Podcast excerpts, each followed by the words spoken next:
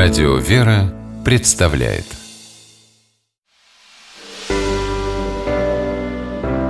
Семейные советы Наталья Феоктистова, журналист, приемная мама, корреспондент информационно-поисковой системы для усыновителей.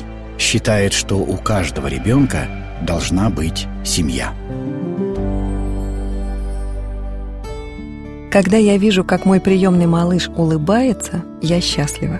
Но чем старше он становится, тем чаще его улыбка сменяется слезами и криком. И мне приходится не просто наблюдать своего ребенка в плохом настроении, но и действовать. Для того, чтобы действовать верно, я учусь понимать причины гневных настроений у моего полуторагодовалого малыша.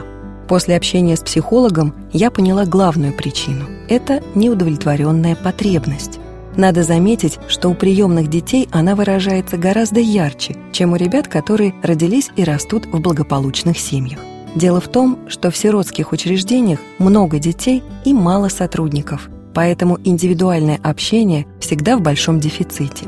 И попадая в семью, такой ребенок пытается как можно скорее наверстать упущенные возможности и неудовлетворенные желания.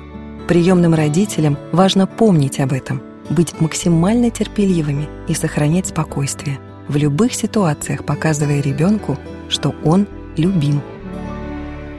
Мой малыш еще не говорит, но понимает уже достаточно много, и он злится, когда я, мама, неправильно распознаю его желания. Например, сын по утрам любит рассматривать со мной книжки. И пока, находясь с ним на руках у книжного шкафа, я угадываю нужную книжку, мой ребенок возмущается и недовольно кричит.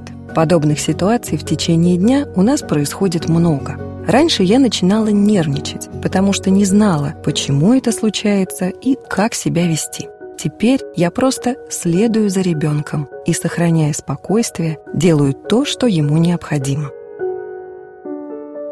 Но чаще бывает так, что ребенок не предмет хочет получить от взрослого, а его внимание. Разрешить такую ситуацию – задача более сложная, но выполнимая – Например, недавно мне нужно было позвонить. И когда я начала разговаривать по телефону, мой мальчик ударил меня ладошкой и с визгом упал на пол. Я отложила трубку и, поглаживая его по голове, спокойно объяснила ему свои действия и проговорила его и мои чувства по этому поводу. Ребенок затих, и я предложила позвонить по телефону вместе, по громкой связи. Кстати, о том, что маму бить нельзя, я тоже сказала ему спокойно и твердо.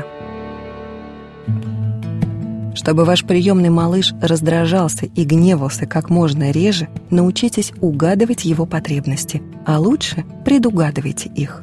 Научитесь чувствовать своего ребенка, думая за него и за себя. Будьте терпеливыми и выбирайте свои реакции, ведь в отношениях родители-ребенок всегда только один ребенок – Верьте в себя, доверяйте Богу, и у вас все обязательно получится. С вами была Наталья Феоктистова. Семейные советы.